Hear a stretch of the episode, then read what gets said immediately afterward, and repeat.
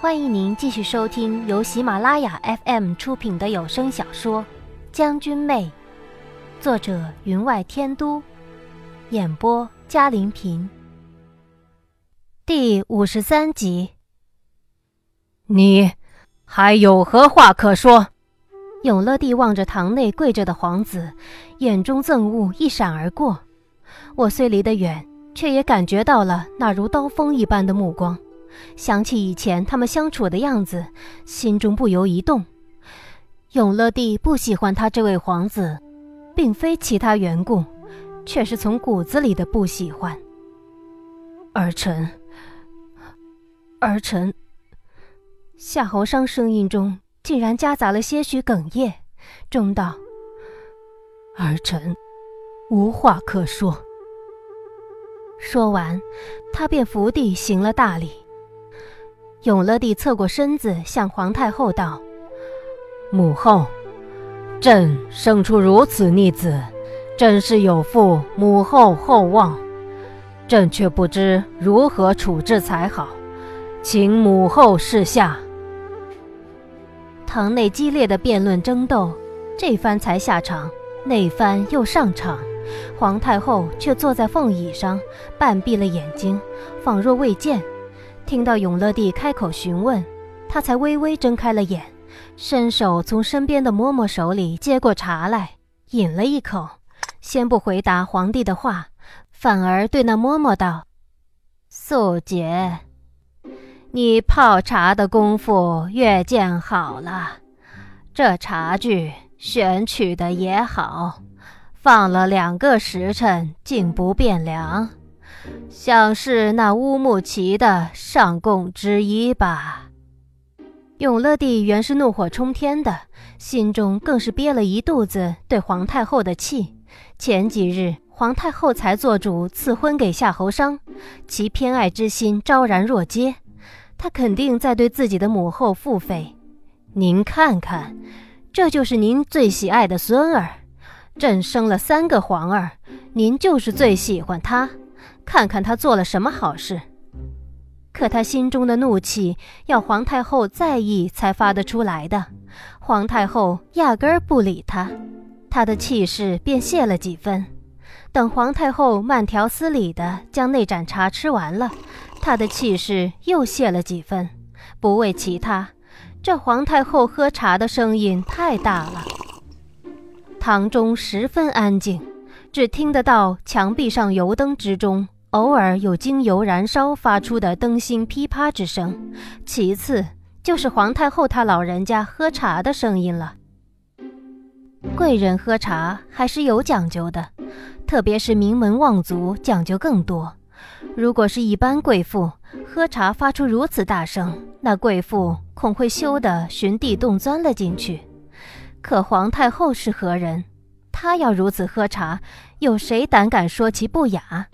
听闻皇太后年轻之时也是一名如玉美人，看来老了便肆意妄为起来，甚合我意呀。早几年我等粗人喝茶，如果没有响声，那是会被人笑没有男子气概的。好不容易等他喝完了茶，永乐帝趁隙再问一句：“母后，您看？”皇太后便站起身来。严守打了一个呵欠，啊，今儿哀家累了，夜宵还没吃呢，明儿接着来审。此话一出，众人大失所望，曹德宝更是掩饰不住脸上的失望，嘴唇蠕动，想动口劝说，恐是记起了自己的身份，终是没有出声。如此充足的证据，激起了皇帝对宁王的厌恶。可万万想不到，到了皇太后那里，却是一点涟漪也没有。可皇太后却是成了精的人，并不直接和皇帝发生冲突，先缓上一缓，再做其他打算。接下来的这个晚上，想必他们会很忙很忙。永乐帝怔了怔，刚想说：“母后。”皇太后一瞪眼：“怎么，皇帝？要不你自己拿主意？”永乐帝一愕，忙道：“母后，那这些相关人等，叫他们在此留宿一晚，谁也不许走。谁走了，谁心里就有鬼。派人给哀家看死了。饭菜叫衙门里的人做了，衣服一晚上不换，没有问题吧？”永乐帝道：“那。”太子，太子，有御医看着，宫女侍候着，一晚上都挨不下去。皇太后说完，又打了个呵欠。皇帝，陪哀家回宫，明早再来。永乐帝是一名孝子，与皇太后虽政见多有不同，但却是至孝的。见皇太后脸上真的全是疲倦，再多的借口也找不出来，只得道：“那朕随母后回宫。”我暗暗一笑，任衙役吆喝着将我们往院后的单间小房子里赶，为免串供，自是不会将人关在一起。而此时的衙门，在皇太后轻描淡写的吩咐之中，想必已然严的连只苍蝇都飞不出去。截断了内外的联系，皇太后才能调动人马详加细查。只要她查找，自会有人将某些消息以不同的方式传入她的耳中，而这些消息却是早早布好，只等着此番查证。更何况外面尚有内人在。我想起那一年，那名被人用铁链穿透了琵琶骨的少年，被人扶到我的面前，我问他。你真的愿意如此？他眼中蓄着的，俱是热烈而冷酷的恨意。我愿意，只要能为那一百几十口人命讨回个公道。他拖着铁链逶迤而去，额前漆黑的头发扫过微微上挑的凤眼，即便满脸污秽，也遮不住她容颜的清俊秀美。可惜的是，我不知如此之多。却还是赶不及他们迫不及待的动手，即便杜青山内依旧有西夷铁骑残留。有时候我想，我是不是心太软？如果听从家父所说的道理，西夷未定，便不会兔走狗烹，俊家将的结局会不会好一点？可那时的我终究太过年轻气盛，以为一切皆在掌握之中。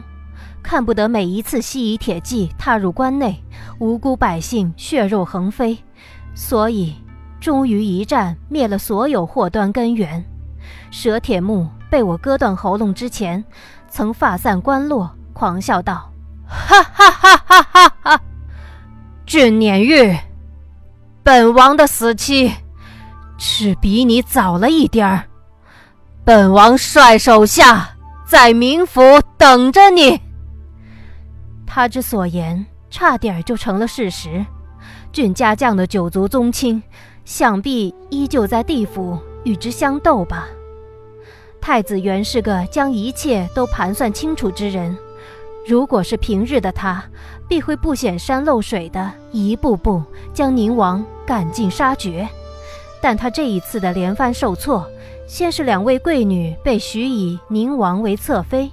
接着便是自己身上关键部位的伤痛，让他急痛欲狂，终于失去了平日的冷静自持，失了方寸。为将宁王一举击倒，他终于将手里所有筹码全数放出。因为太医想必已然将他的伤尽实道出。一个将没有子嗣的皇子，怎有资格当太子？虽然这消息没有传出。虽然他会以手段阻止这消息传出，但最终纸却包不了火。一个人一旦要失去所有，必将拉了那位让其失去所有的人同下地狱。这个人，他以为便是宁王，所以他才会如此疯狂。只不过可惜，他遇上的是皇太后。他这个嫡孙。却没有我这个外人清楚皇太后是一个怎样的女子。她所做的一切，只会让皇太后认为，凡表面证据太过充足、毫无破绽的，则必有人故意为之。一个辅佐先皇多年的谋略高手，怎会被这样的表象迷惑？所以，物若过之，则必反意。只要他往下查了，那么真相将会出乎众人意料。您正在收听的是由喜马拉雅 FM 出品的《将军妹》。又是一个不眠之夜，阳光透过窗棂，在青石地板铺上一层薄如轻雾的浅黄，被阳光照着的灰尘细白晶莹。即便是加了铁锁的室内，在剥落红漆的椅凳上，也隐隐透出了富贵。但这不是皇宫，是行审之处。窗外传来的不是宫女们的轻轻脚步声，而是兵甲相击的金属相碰声，铁链拖在青石板上的哗哗声，让人牙根发酸。终于，门外传来开锁声。两名女衙役端了食水进门，见我坐在了桌边，脸上露出诧异。其中一人便道：“姑娘梳洗用饭之后，准备准备，遗嘱香之后，准备开堂审案了。”我点头应了，坐在桌前吃饭。那两名女衙役便打开了房门，一左一右的守着。等我匆匆地进了饭时，略洗了一把脸。便被两名衙役带着送入了停在门口的一顶小轿上。我看见梅夫人和媚月从院子里出来，弯腰上了小轿，有两人抬着向月洞门走去。看什么？还不赶快上轿！只觉背后被人一推，我便入了轿门，还未坐定，轿子便抬了起来，往前行去。轿子左拐右拐。不一会儿便停下了，下轿的地方不是昨晚的大堂，却是一个更小的院子。与别处不同，四四方方的院墙全是由厚硬的麻石制成，房子依旧雕梁画栋，却高了许多。这里的防守比昨天的大堂严了许多。进了大堂，里面的结构与昨晚相差不了多少。却全是极厚重的麻石制成，凤椅龙座已然安置好，珠帘之后却没有人。顾赵陈三位大人坐在南首的长案上，梅夫人和媚月依旧镣铐加身。我一进门便跪在了右侧的石柱边。又隔了一会儿，夏侯商才进了门。不知道为什么，我老感觉他在看着我。可等我向他望过去的时候，却发现他目不斜视地走到他的座位坐下，并没有看我。昨天他虽被永乐帝如此猜忌审问，但最后并未定论，因而三位大人依旧向他行了礼，才坐下。正如皇太后所说，昨天审案的相关人员一个都不许离开府衙，三位大人身上的衣服都没有换，同理。夏侯商身上也依旧是昨天那袭青衫，隔了好一会儿，才有小黄门高声道：“皇太后，皇上驾到！”又是一阵忙乱的行礼。礼毕之后，两位贵人坐在了上首，连侍候皇太后的都只留下了那位几十年随侍其左右的上宫素洁。昨日的衙役更是全被调走。换上了内廷侍卫，至于乌木齐，自然没有再被请来作证。我想，如果不出所料，他们已然意识到，今天将要揭开的是一个不能漏一丝风出去的大秘密吧。至于堂上几位疑犯，如果查清了事实，只怕是没有命能离开这里了。当然，也包括我。厅堂之内，烛光摇曳。将兵器架的影子投在墙上，未闻声音，却感杀机重重。永乐帝神色有些疲倦，回头向皇太后道：“母后，今天的审案，您看。”皇太后咳了一声：“依哀家看，还是请三位大人继续主持吧。”三位大人于是又离座谢恩顶旨，案审这才重又开始。古墨妃咳了一声，左手拿了金堂木拍了一下，停顿了一会儿，才道：“有请太子。”左右两位大人同时调转目光朝他望去，又同时将头扭转过去，虽然看不出什么表情。但如此动作，却显得他们二人的内心是极为震惊的。古莫非如此做，是将太子当成了与我等一样的疑犯了。可显然，他和上面两位贵人沟通过，所以坐在上位的两人脸上都没有一丝异样。所以，太子被人抬了进来，与夏侯商一起，一左一右的安排在堂前两边。太子脸色不好，坐在椅子上，下半身用一方绣了龙纹的方锦搭着，坐姿与前面不同，上半身有点直不起来。如果乌木齐在的话，肯定会目不转睛地朝他受伤的那地方瞧。可惜他不在，所以坐在上面的那几人目光都不敢望向太子，怕自己管不了自己的好奇心。太子坐在椅子上，向上边拱了拱手行礼。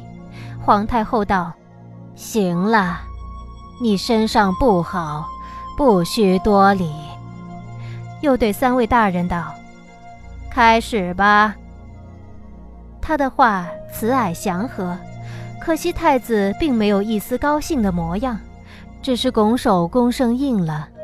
他神色萎靡，不过几日时间。他原本一张圆润的脸便尖削了许多，平日眼里无时无刻流露出来的笑意温暖，被略有些张狂的眼神代替，一见就让人生出莫名的怜悯。永乐帝望了望太子，轻叹了一口气：“太子，昨晚上可还好？那些药吃了还痛吗？”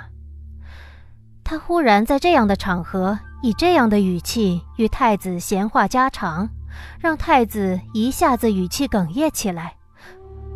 父皇，儿臣一切皆好。夏侯商原本垂着头的，听了两人的对话，更是微微的将头垂了几分。清晨的阳光投射进来，照得地上影子斑驳，有几个光点投在了他的背上。原是灿灿如金的，不想却让我看出几分萧索来。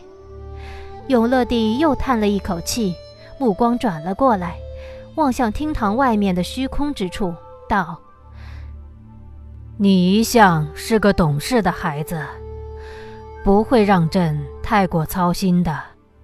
朕需要什么，你也会千方百计的讨朕的欢心，让朕达成心愿。”说起来，除了给了你一个太子的身份，朕仿佛没给过你什么。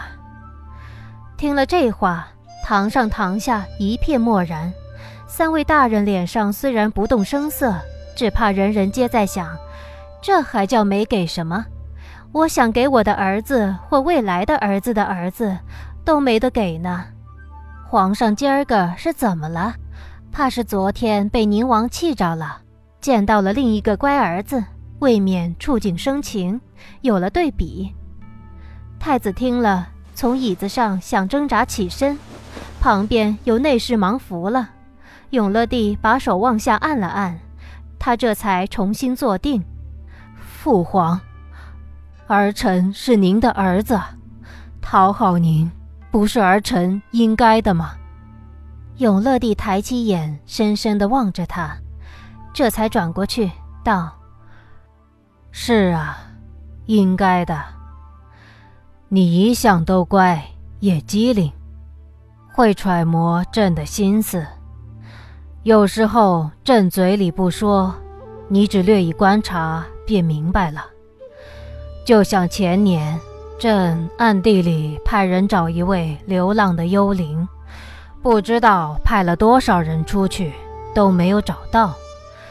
可是没有几个月，你却帮朕找到了，朕心里不知有多高兴。永乐帝嘴里虽然说着高兴，可脸上却没有半点高兴的神色，反而带了与太子相似的茫然。